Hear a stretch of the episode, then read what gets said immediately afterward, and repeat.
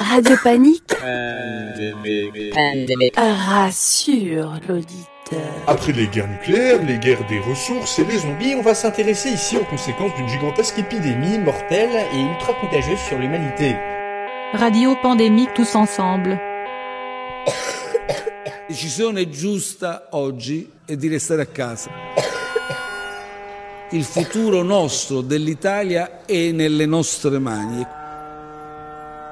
Esta mañana La mattina me he levantado. mi sono alzato. Vela, chao, vela, ciao, chao, vela, chao, chao, chao. Esta mañana me he levantado y he trovato descubierto l'invaso. al invasor. Vela, chao, compañero. Chao, quiero ir contigo. Vela ciao, vela ciao, vela, chao, chao. Stamattina mi sono alzato, oh bella ciao, bella ciao, bella ciao, ciao, ciao. Stamattina mi sono alzato e ho trovato l'invaso. On va s'intéresser aux potentielles causes de cette épidémie, aux réponses qui peuvent être mises en place dans le monde, et enfin on dessinera un scénario impliquant un super virus qui va déclencher une super épidémie, et on va voir ses conséquences sur l'humanité. E queste mani devono essere mani responsabili, oggi più che mai. Ognuno deve fare la propria parte. Oh partigiano, portami via. Oh bella ciao, bella ciao, bella ciao, ciao, ciao. Partigiano, portami via. Che mi sento E mi sento di... Su tutto il territorio della penisola queste misure che noi abbiamo già predisposto per la parte settentrionale, come sapete, Lombardia più provincia, Comment les gouvernements pourraient réagir, comment les personnes comme vous et moi seraient affectées, et comment des régions entières du globe pourraient sombrer dans le chaos, etc. C'est Radio Pandémique. Avec un K. Ah oui, Radio Pandémie, pardon. Ouais. Bien. Buongiorno a tutti, il mio nome è Miranda. Sono un'intelligenza artificiale programmata da Johnny Faina per avvisarvi che oggi è l'ultimo giorno di permanenza sull'isola di Komodo. Si pregano i gentili visitatori di lasciare le proprie stanze e di spegnere i falò sulla spiaggia. È severamente vietato trasportare uova o cuccioli di drago al di fuori dell'isola. I trasgressori saranno puniti con una pena fino a due anni di detenzione sullo scoglio della presa male. Per affrontare al meglio la partenza, vi consigliamo di non abbandonarvi a foto nostalgiche sulla spiaggia, di non usare frasi come io vado, ma resterai sempre nel mio cuore, né di volgere un ultimo sguardo all'isola prima di imbarcarvi. Semplicemente salite a bordo senza guardarvi indietro. Ed ora un breve messaggio dal nostro primo cittadino. Cittadini di Comodo, benvenuti. Il nostro viaggio, iniziato a dicembre, alla ricerca di un'oasi di pace e fratellanza, vede qui, davanti a me, il suo compimento.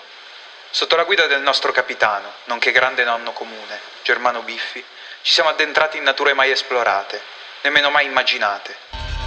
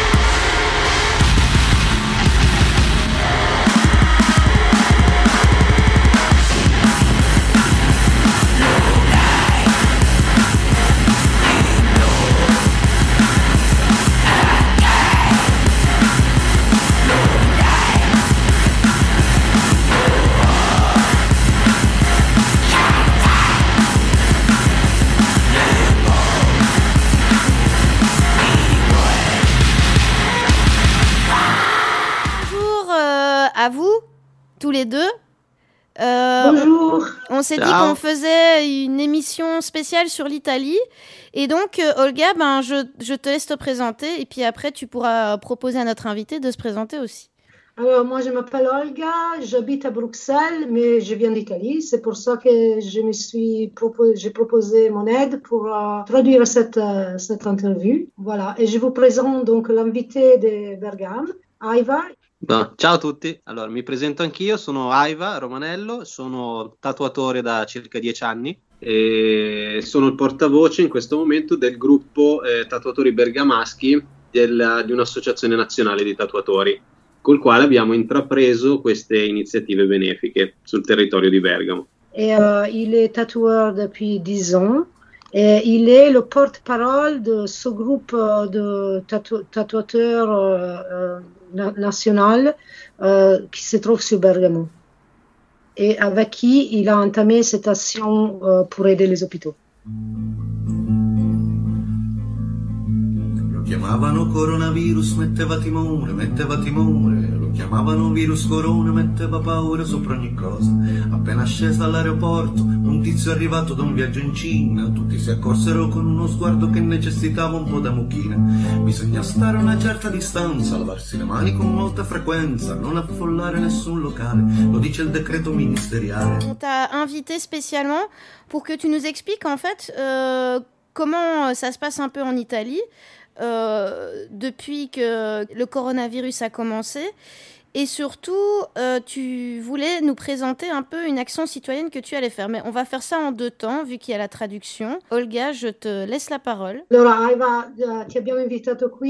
per eh, poter spiegarci un po' cosa sta succedendo in Italia in questo momento per rapporto al coronavirus e eh, giustamente parlare di questa azione eh, che avete fatto, che avete svolto voi tatuatori, eh, questa azione solidaria che è stata svolta. Ehm, allora, una breve premessa, eh, diciamo dopo i primi casi verificati in Italia di contagio, di- noi tatuatori, eh, soprattutto della zona di Bergamo, abbiamo preventivamente chiuso le nostre attività il 6 aprile. Premièrement, il voudrait expliquer que suite euh, à tout ce qui s'est passé avec le coronavirus et le fait que ça montait au- aussi vite à Bergame, tous les tatouateurs, ils ont été obligés de fermer leur euh, tattoo studio le 6 avril. Questa cosa è successa circa tre giorni prima del decreto eh, governativo che ha obbligato di fatto le attività a fermarsi, prima alcune attività, poi come abbiamo visto tutte quante. Ça s'est passé en fait trois jours a- avant la décision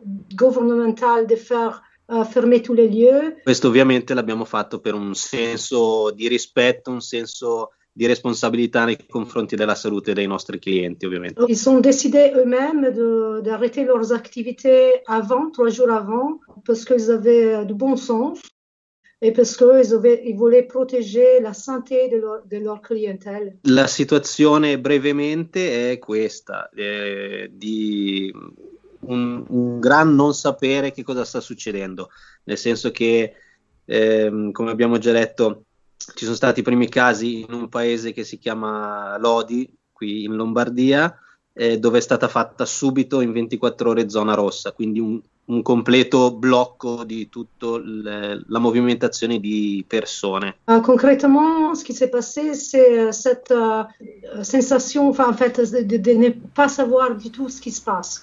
Quand euh, le- les premiers cas de, coronavirus étaient découverts à Lodi, une petite ville en Lombardie, et là, Lodi a été mis, donc la commune de Lodi a été mise en zone rouge directement. La stessa cosa è successa in provincia di Bergamo, in due paesi che si chiamano Alzano e Nembro, eh, dove ci sono stati dei contagi, ma non è stata fatta la stessa operazione di eh, blocco, diciamo, delle persone. E questo, io parlo per ovviamente il mio territorio, ha causato eh, la situazione che ad oggi la provincia di Bergamo è quella più colpita a livello mondiale.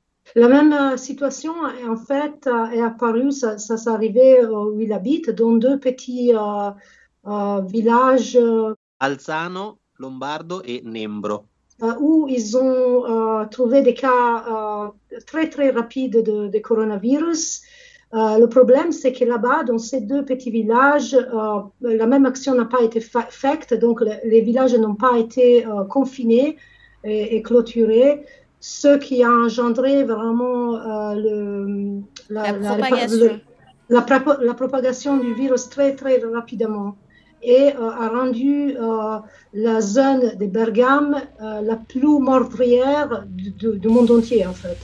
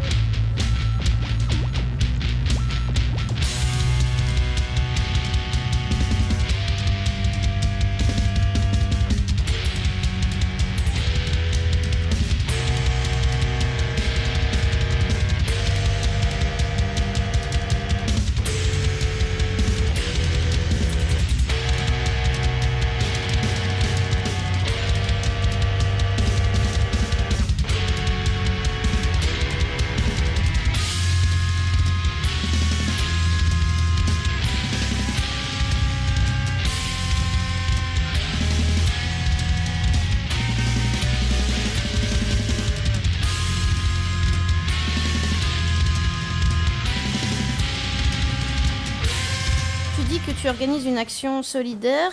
Est-ce que tu peux nous expliquer un peu comment est née cette action Eh, sta chiedendo, chiede se potresti ehm, eh, parlare di come è nata questa azione di solidarietà. Certo, allora nel gruppo di colleghi, eh, vista la, la situazione di grande difficoltà, ehm, l'idea è nata da un ragazzo del gruppo che si chiama Luca di provare a fare qualcosa di- per aiutare concretamente gli ospedali. Ok, vu la, la, la grosse la, la situation euh, urgente, avec ses collègues, ils se sont retrouvés et l'idée est arrivée par un parmi eux, s'appelle Luca, qui a eu cette idée de lancer une action solidaire pour aider les hôpitaux. In quel modo abbiamo deciso di fare mm, un'asta benefica dove ogni artista avrebbe pubblicato una propria opera originale sui propri social, il cui ricavato sarebbe stato devoluto direttamente agli ospedali dal vincitore dell'asta. Et alors, ils sont, ils sont décidés de, de faire mettre en place une enchère euh, où chaque tatouateur euh, allait publier un de ses dessins, de ses œuvres. Euh, le gain de- d'argent qui venait de, de cette enchère sera été versé euh, pour les hôpitaux.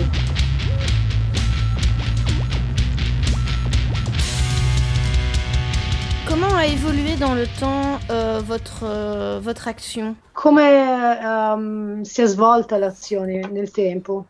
Allora, c'è stata una prima asta che abbiamo diciamo, condotto noi tatuatori bergamaschi, circa un- una trentina, Premièrement, il y, avait, il y a eu une première action, donc une première enchère, où euh, à peu près 30 tatouateurs de Bergame ont participé. e quindi visto il bel risultato poi anche la gente ci ha chiesto di continuare questa iniziativa. Quindi ne abbiamo fatta una seconda, circa una settimana dopo, che ha coinvolto eh, circa 250 tatuatori da Europa a mondo. Vu le, le succès de la, prime, de la première action, euh, les gens leur ont demandé de- de- d'en refaire une autre. Donc, ils ont organisé une deuxième action à peu près juste une semaine après. Cette fois, on réussit à hum, contacter euh, plus ou moins 250 artistes, à peu près de partout dans le monde, qui ont participé à cette enchère, en fait. Ok, il ricavato questa volta è stato di più di 40.000 euro. Et cette fois, ils ont réussi à gagner plus de 40 000 euros avec cette deuxième ac- action. ha una differente struttura sanitaria rispetto alla prima, quindi abbiamo diciamo aiutato due ospedali in queste prime fasi. Et euh, cette fois, cette deuxième action, donc le gain a été euh, donné à une autre hôpital, un, un hôpital différent de, de premier. Diciamo, a seguito di questa iniziativa, della seconda, ha avuto talmente successo che la nostra iniziativa, che è hashtag tatuatori per Bergamo, è diventata virale in tutta Italia e l'hanno fatta anche. E quindi ogni provincia, ogni regione ha copiato in senso positivo la, nostra, la nostra iniziativa. Donc, euh, cette deuxième euh, action qu'ils ont fait et au succès euh, croissant qu'ils avaient avec euh, leurs actions, euh, ils ont décidé de faire une troisième action, mais cette fois, elle, est partie virale. Et donc, les autres pays, ils ont commencé à copier euh, cette action et faire la même chose dans d'autres pays.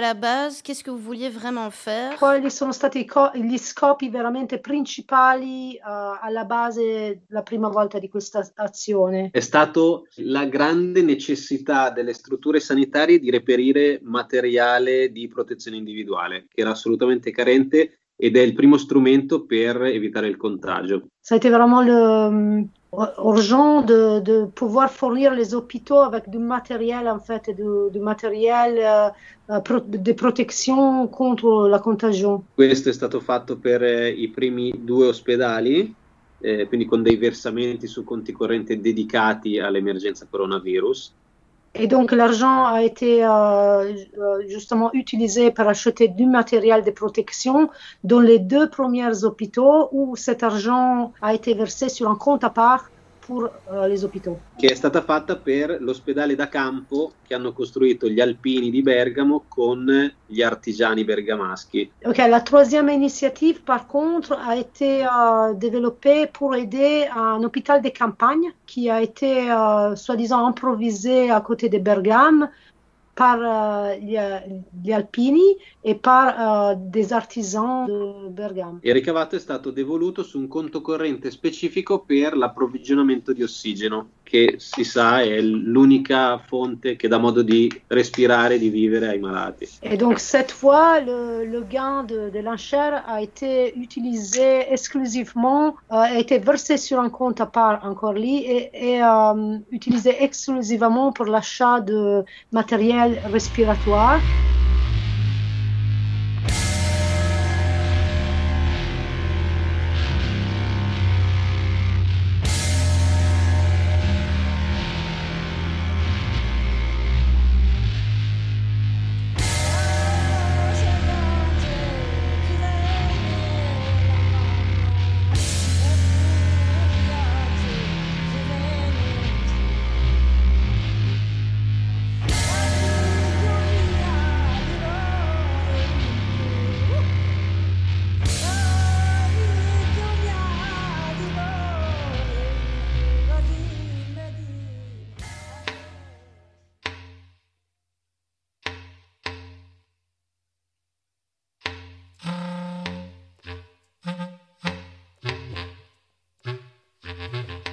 Lundi 6 avril, Marco Colonna, musicien actif en Rome, raconte l'impact du lockdown sur sa vie. Toute la musique que nous entendons vient de son album, lequel représente son journalier musical spécialement fait pour le lockdown. Chaque jour un morceau. Grâce aux technologies, l'entretien a eu lieu au cœur de Rome et au cœur de Bruxelles. What's going on in Italy for you actually? It's very hard. First, for for the lockdown, obviously, and second and most important thing is to understand how the situation is grew up after the lockdown. The problem uh, are very deep now. Uh, we have a very difficult sanitary situation, so we have to stay at home and to understand how is important to stay at home now. Uh, but the problem is that we are not sure what happened after this period. So artistically, I am very, hmm, very busy now because I start to make a diary of this lockdown, made by a piece for a day, you know. I usually play alone, so you know, it's not so different, but I feel at the distance the people quite far now. It, it's a problem because we we need the people to to grow up.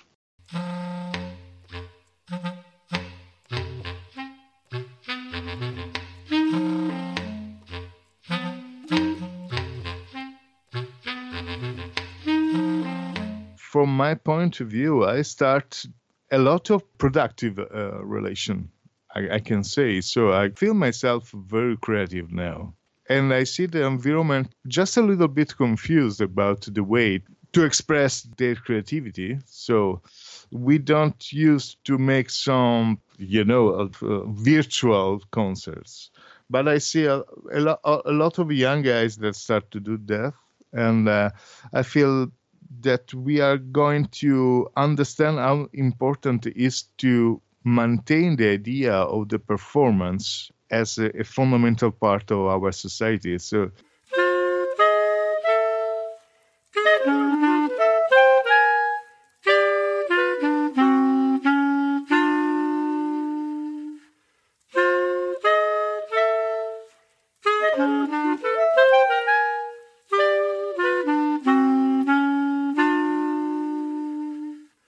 I feel very close to the people that live in Bergamo, for example, is a city in the north that have a very strong attack from the virus. So a lot of people died, and I, I, I know a lot of people living there. And I wanted to to be sure they are safe, they are living well this period. So we share a lot of things, not only artistically, not only musically, but first of all, you, the human relation is important. We have to tell about these times. We have to to tell to other people what happened in the close village you know in the little village around because we have to share what we feel. We play music to telling stories you know and we have to understand how important it is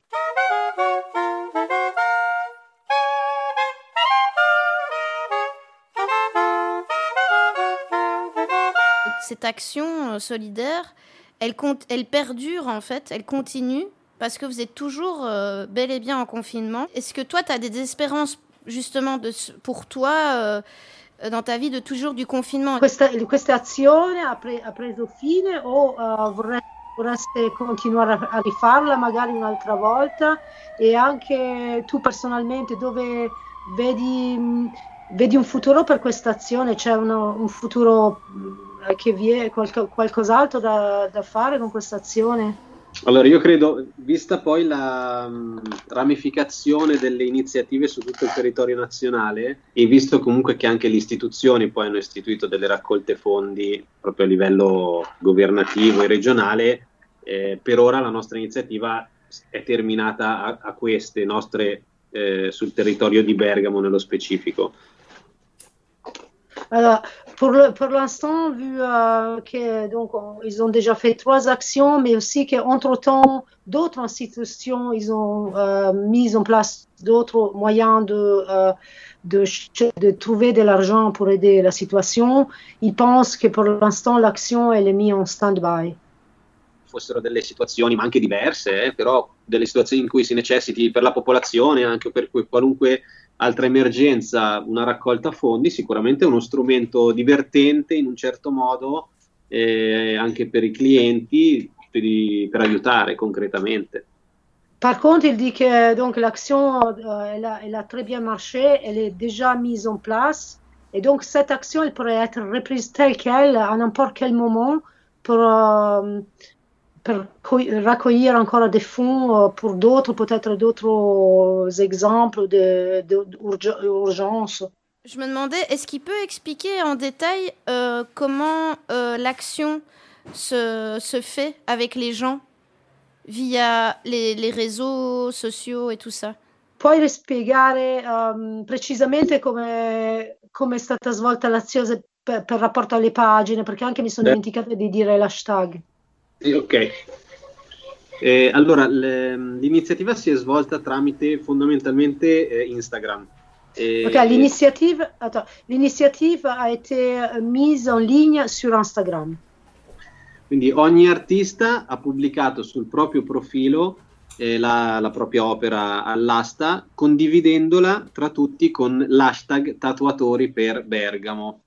Ok, chaque artiste a publié une, une œuvre à, à lui sur sa propre page à- avec le tag Tatuatori per Bergamo.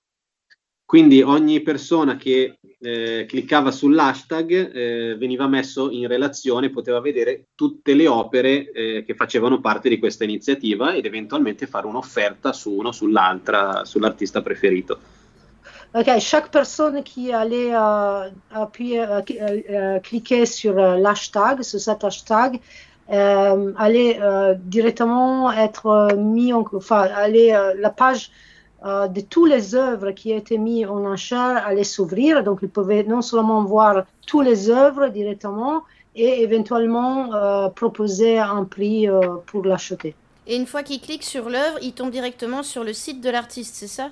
Sì, quando dalla pagina dell'hashtag Generale. Dove ci sono tutte le immagini, ne clicchi una, entri Ah, sul- ok. sull'account. Ça. Una cosa importante è che il vincitore stesso dell'asta fa direttamente il bonifico alla struttura sanitaria, quindi senza passare da noi soldi o giri strani. Ce, ce qui est important, en fait, c'est c'est de savoir que euh, les, les gagnants de, de l'enchère allaient verser euh, l'argent directement sur un compte courant ouvert en esprit pour, euh, pour cette émergence pour les hôpitaux. C'est-à-dire que eux, le groupe des tatouateurs, ils ont donc euh, rien eu à, faire avec l'argent en main, en fait. Ils n'ont pas touché l'argent du tout. Ok.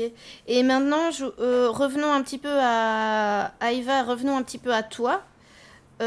Comment ça se passe aussi au niveau de, de, de justement ta rémunération Euh, Tu disais justement que c'était très difficile en ce moment, tu dois joindre un peu les deux bouts. Cosa sta succedendo nella tua vita in questo momento a livello fina- finanziario? Beh, grossa preoccupazione in quanto da lavoratore autonomo eh, non ho grossi sostegni statali se non un, eh, un bonus di 600 euro che ci è stato versato proprio ieri dal governo, che di fatto copre ben poco. Ok, donc euh, c'est une grosse, grosse euh, préoccupation en fait, parce que lui, il est indépendant en étant tatoueur dans un studio, il a dû fermer le studio et euh, ils ont donc pas de, pas de boulot pour l'instant. Le gouvernement a versé justement hier un chèque de 600 euros pour chaque indépendant en fait, mais les 600 euros, ils vont pas très loin. Et surtout que vous êtes un secteur vraiment à risque, donc vous avez même euh, la possibilité d'attendre encore plus longtemps. Um, quindi voi essendo come tatuatori un settore abbastanza a rischio, c'è un altro rischio che dovete ancora aspettare anche al di là de- di maggio, della fine maggio? Eh, non si sa, la verità è che non, non ci danno notizie in merito. Eh, è programmata una riapertura di qualche attività per il 4 maggio, ma sarà graduale e ad oggi non abbiamo notizie in merito. Euh, ok, mais ils savent pas. Et donc, c'est vraiment la vérité, c'est qu'ils a- ils ont jamais des de, de nouvelles précises. Donc, c'est plusieurs mois, ils savent qu'il y, a, il y a des pré-réouvertures de, de quelques business le 4 mai, mais en vérité, il n'y a personne qui est sûr, il n'y a personne qui sait. Très bien. Euh, ben moi, je pense qu'on a, dé- on a fait bien le tour de tout. Qu'est-ce que vous en pensez?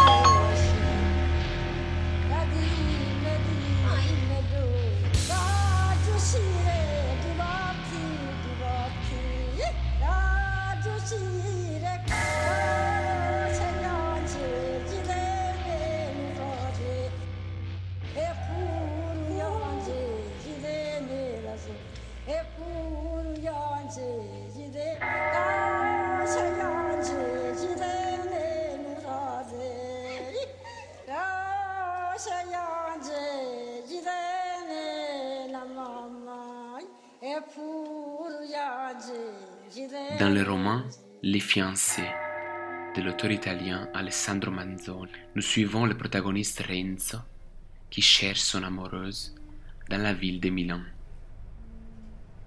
C'est l'année 1630 et une épidémie de peste est en train de ravager le nord de l'Italie. Il fallait pénétrer dans la ville. Renzo avait entendu dire vaguement qu'il existait des ordres très sévères pour ne laisser entrer personne sans la boletta de santé. Mais que, dans le fait, l'entrée n'en était nullement malaisée pour qui savait s'y prendre et saisir le moment. Dans ce temps-là, tout ordre quelconque était peu exécuté, sans parler des causes particulières qui rendraient l'exécution rigoureuse de celui-ci si difficile, Milan était désormais dans une situation telle que l'on ne voit guère à quelle fin et contre quoi il eût été à propos d'y exercer des mesures de préservation. Le temps était bas, l'air pesant, le ciel partout voilé d'une vapeur brumeuse, uniforme, inerte, qui semblait refuser le soleil sans promettre la pluie.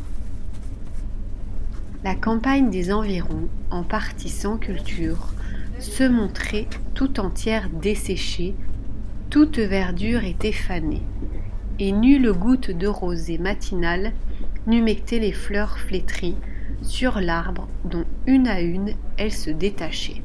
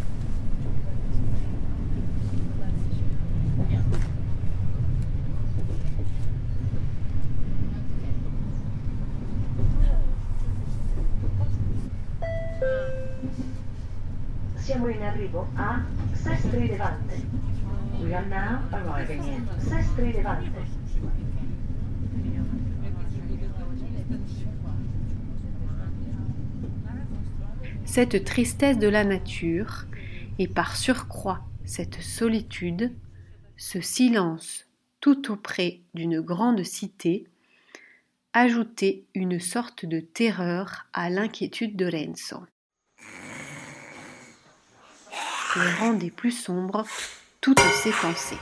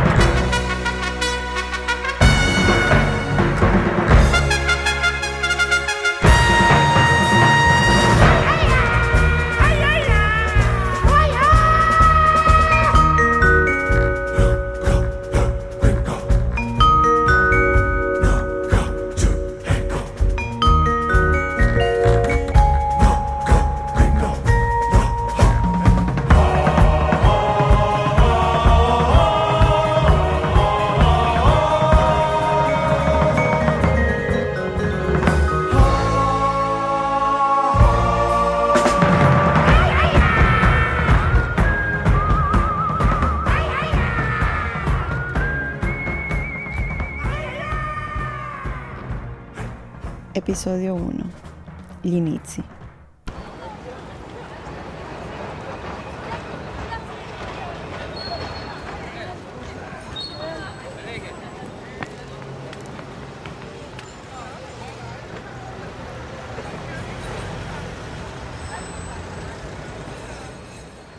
All'inizio non la prendi sul serio. Continui con il lavoro al ristorante. Percorri Milano in bici. Chiami tuo marito, che resterà in Francia ancora per un mese. Chiami la tua famiglia in Colombia. Vai a correre prima del tramonto. Fai un aperitivo in centro. Poi ricevi un messaggio da un'amica. Oi Carola, sono un po' preoccupata per te perché so che sei sola lì, Riccardo lontano e mm, quello che sta succedendo a livello sociale è molto, molto impegnativo, quindi viverselo un po' in un posto che non è casa tua, non c'è la tua famiglia, credo che possa essere, non so, un po' difficile.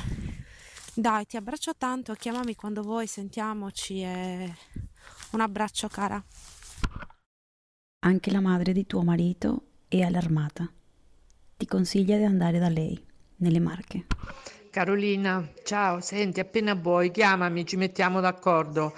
Ehm, comunque devi venire via da lì, vieni via, mm, c'è la casa al mare, non ti preoccupare, in qualche modo facciamo.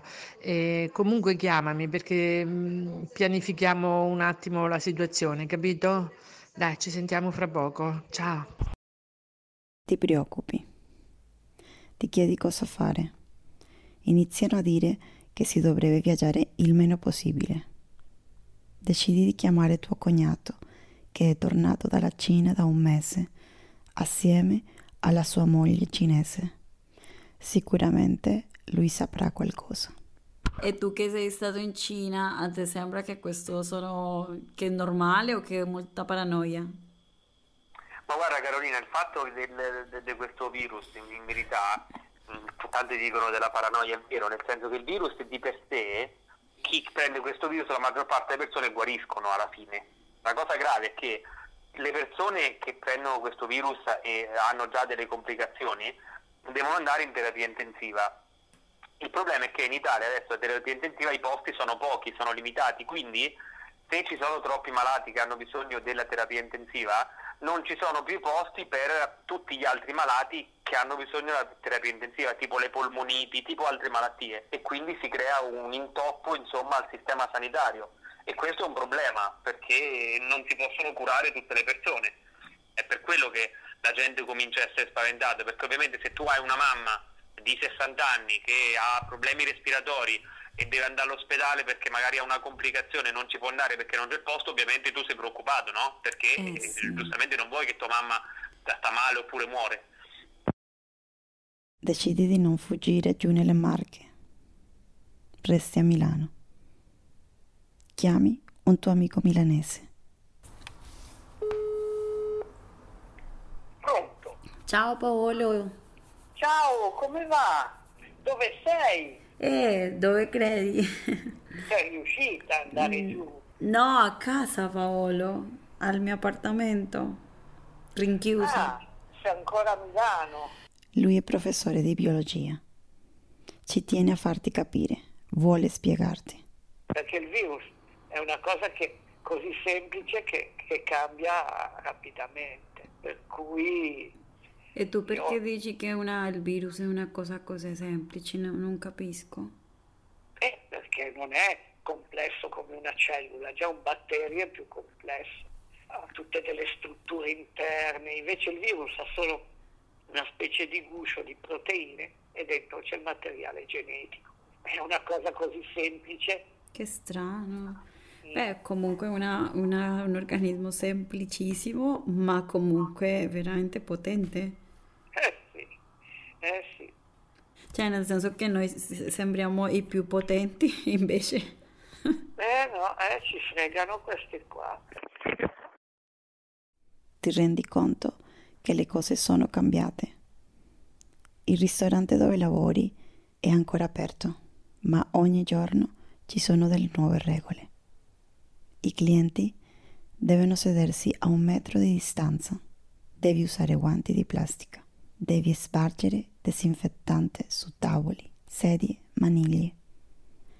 Poi anche il ristorante chiude.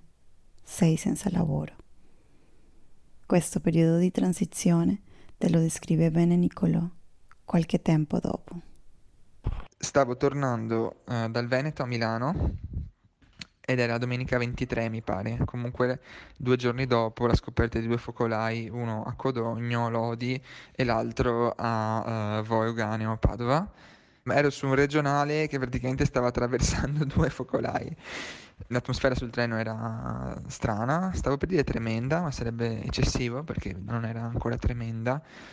Però ecco, si iniziava a guardare, la gente iniziava a guardare per terra, ci si copriva la bocca con i cappotti, queste cose completamente inutili, ma insomma uh, psicologicamente necessarie.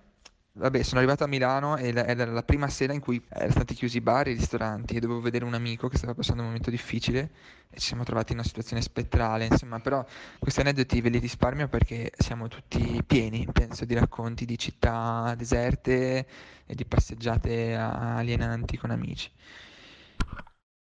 È vero, la città è deserta e ne parlano tutti.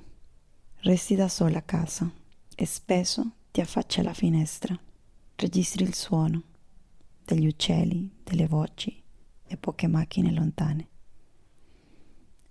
Non avevi mai sentito Milano così silenziosa.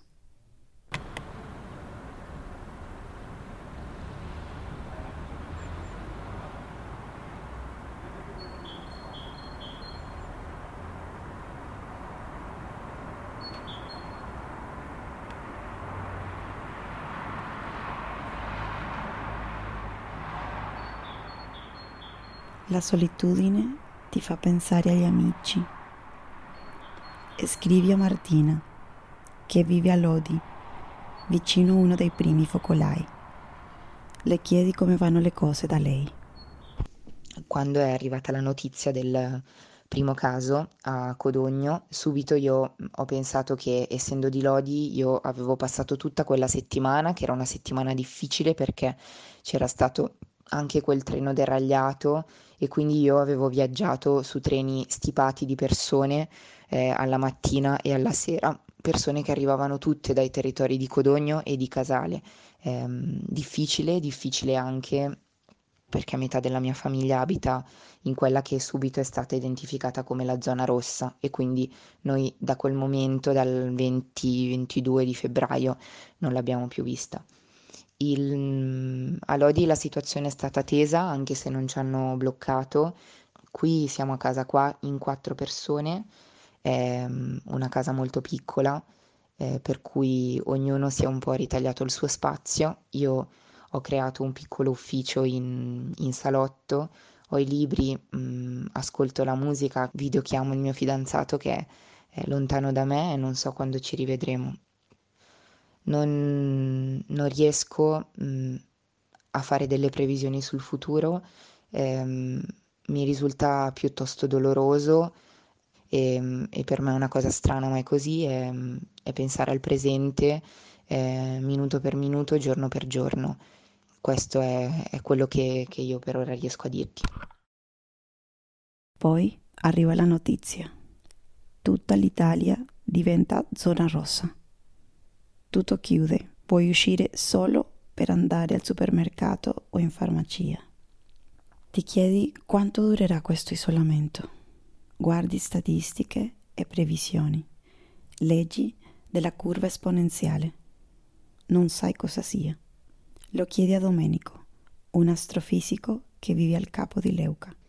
Ciao Carolina, eh, il fenomeno esponenziale è pericolosissimo perché rischia di diventare fuori controllo in tempi molto molto brevi. Eh, per fare un esempio, se un, un, fenomeno ha un tempo di raddoppio di due giorni, questo vuol dire che il suo valore diventa ogni due giorni il doppio del valore precedente e ci si accorge che in pochissimo tempo, roba di, di 30-40 giorni, si parte da due o tre casi e si arriva a valori dell'ordine di 100.000, 200.000.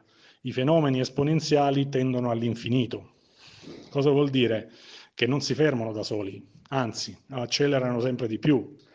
E quindi questo implica che se non si ricorre a delle misure di contenimento, tipo appunto la, la quarantena che stiamo sperimentando, la diffusione diventa in tempi molto molto brevi incontrollabile.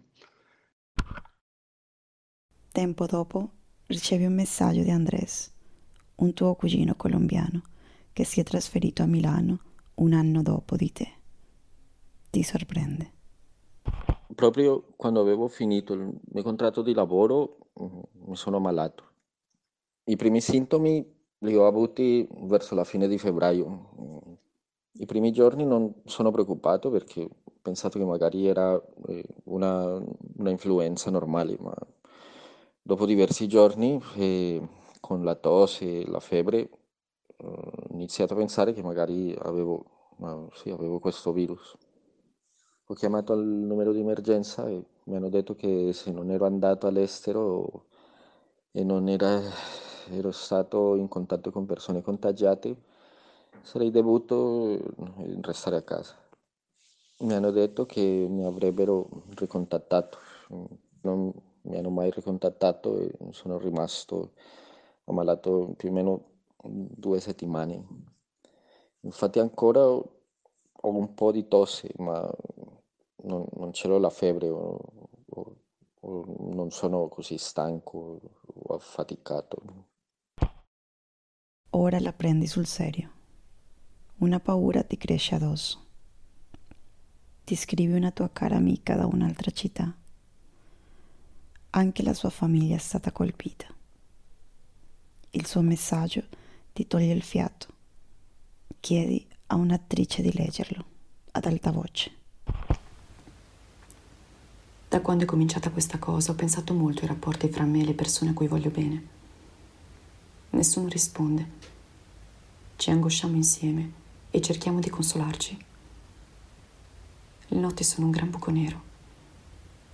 Dormo da sola sui due divani uniti, ma dormire è un verbo che non si applica. Più che altro penso, o vedo immagini o sento voci. Non sono belle. Ho pensato che quando questo finisce io cambio e faccio di nuovo cose belle con le persone a cui voglio bene. È incredibile che sono a 800 metri dall'ospedale e non riesco a comunicare o ad avere notizie. Però è incredibile che ci sia voluta la polizia per strada per impedire alle persone di uscire e per capire che la situazione è serissima. Ora molte delle cose che erano semplici prima sembrano totalmente impensabili e occorrono soluzioni nuove. Per esempio, abbiamo smantellato i servizi sociali e adesso come si fa con la spesa, con le medicine, con le cose che servono? E non parlo di me, penso a quelli ancora più soli. Non sono stati organizzati servizi per le persone in quarantena e per tutti quelli che non possono uscire. I supermercati sono aperti, ma non ho nessuno da mandarci. Io non credo che le cose torneranno mai come prima. È forse anche meglio se non tornano come prima. Magari si capisce anche dal punto di vista della gestione di uno Stato quali sono le cose importanti. La paura ha assunto nuovi significati per me. Non l'avevo mai concepita così. Una forza paralizzante che non ti fa sentire niente. Ho pensato che se io non sento niente, e questo io mi sto rimproverando da un po', è perché ho paura, non perché non ho più sentimenti ma perché ho paura di averli.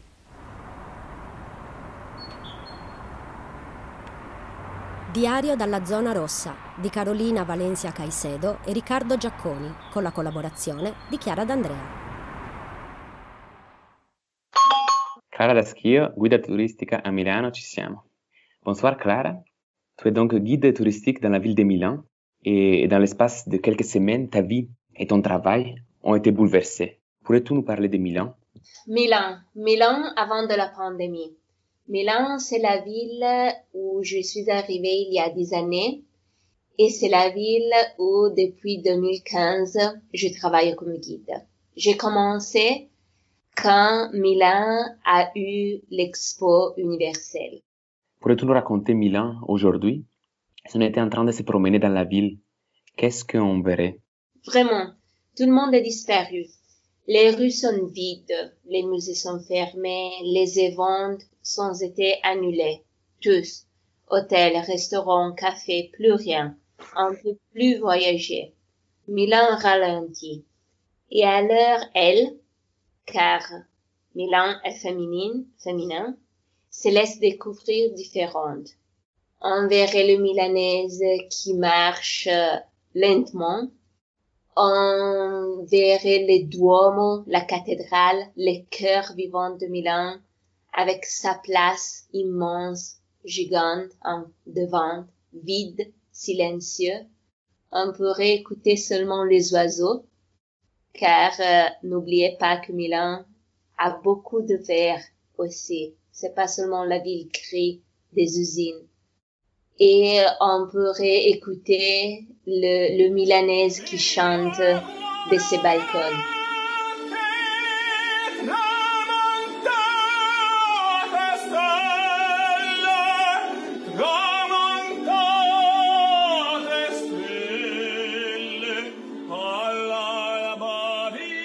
Les fondations de l'amour. Je l'admirais profondément, de mes fondations à ma verrière.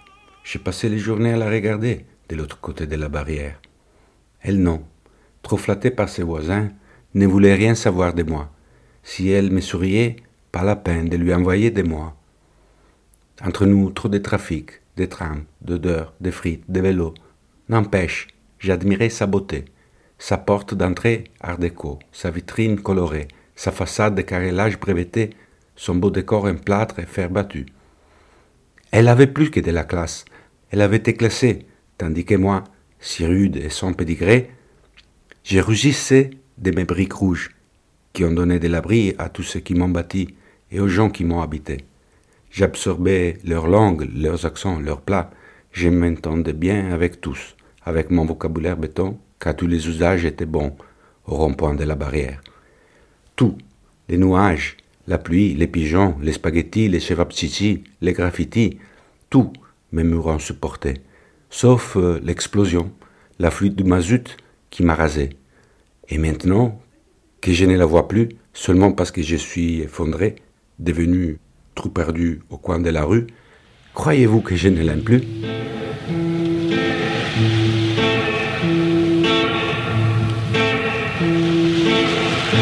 Et, quand tu n'es pas en train d'amener des touristes imaginaires, faire une promenade imaginaire dans les rues vides de Milan, qu'est-ce que tu fais? J'étudie l'agriculture. J'ai la, chance d'avoir, d'avoir un frère et un père agriculteur la chance à l'heure, à l'heure d'aller travailler euh, au vignoble de mon frère.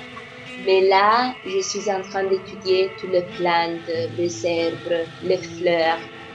Et comme cette chose de la nature aussi sont capables de nous raconter l'histoire de, de, de, du lieu, de la ville, de l'ambiance. Et donc un guide touristique dans la nature aussi. Et comment, serait, euh, comment sera Milan demain? Comment tu espères être?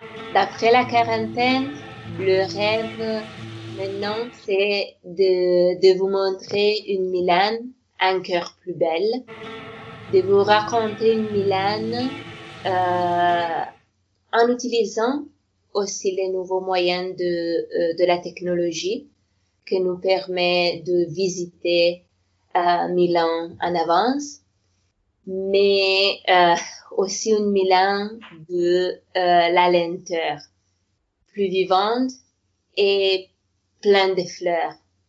J'espère, euh, je veux vous montrer une, euh, la nature qui est aussi à Milan. Je t'aime la morte ce soir.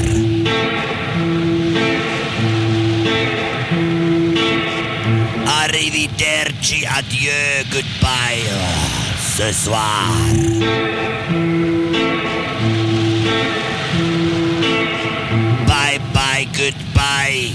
Au revoir ce soir.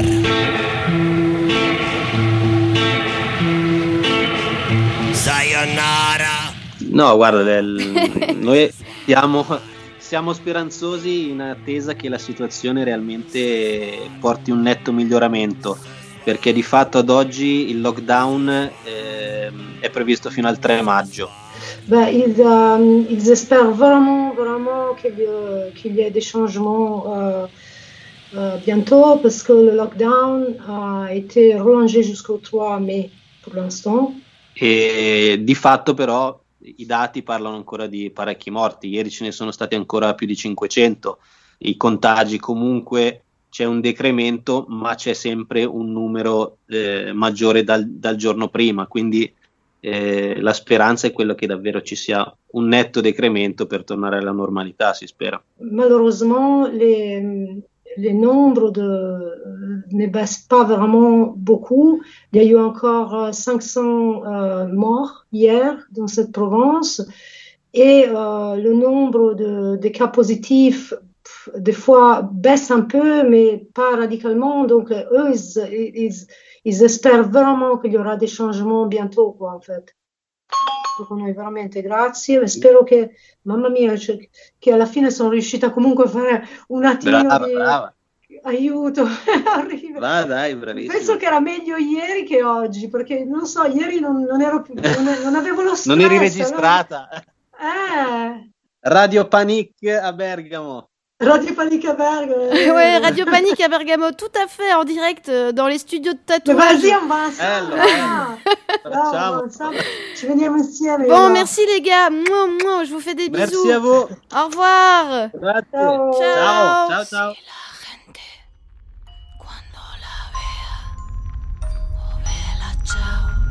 Ciao, vela, ciao,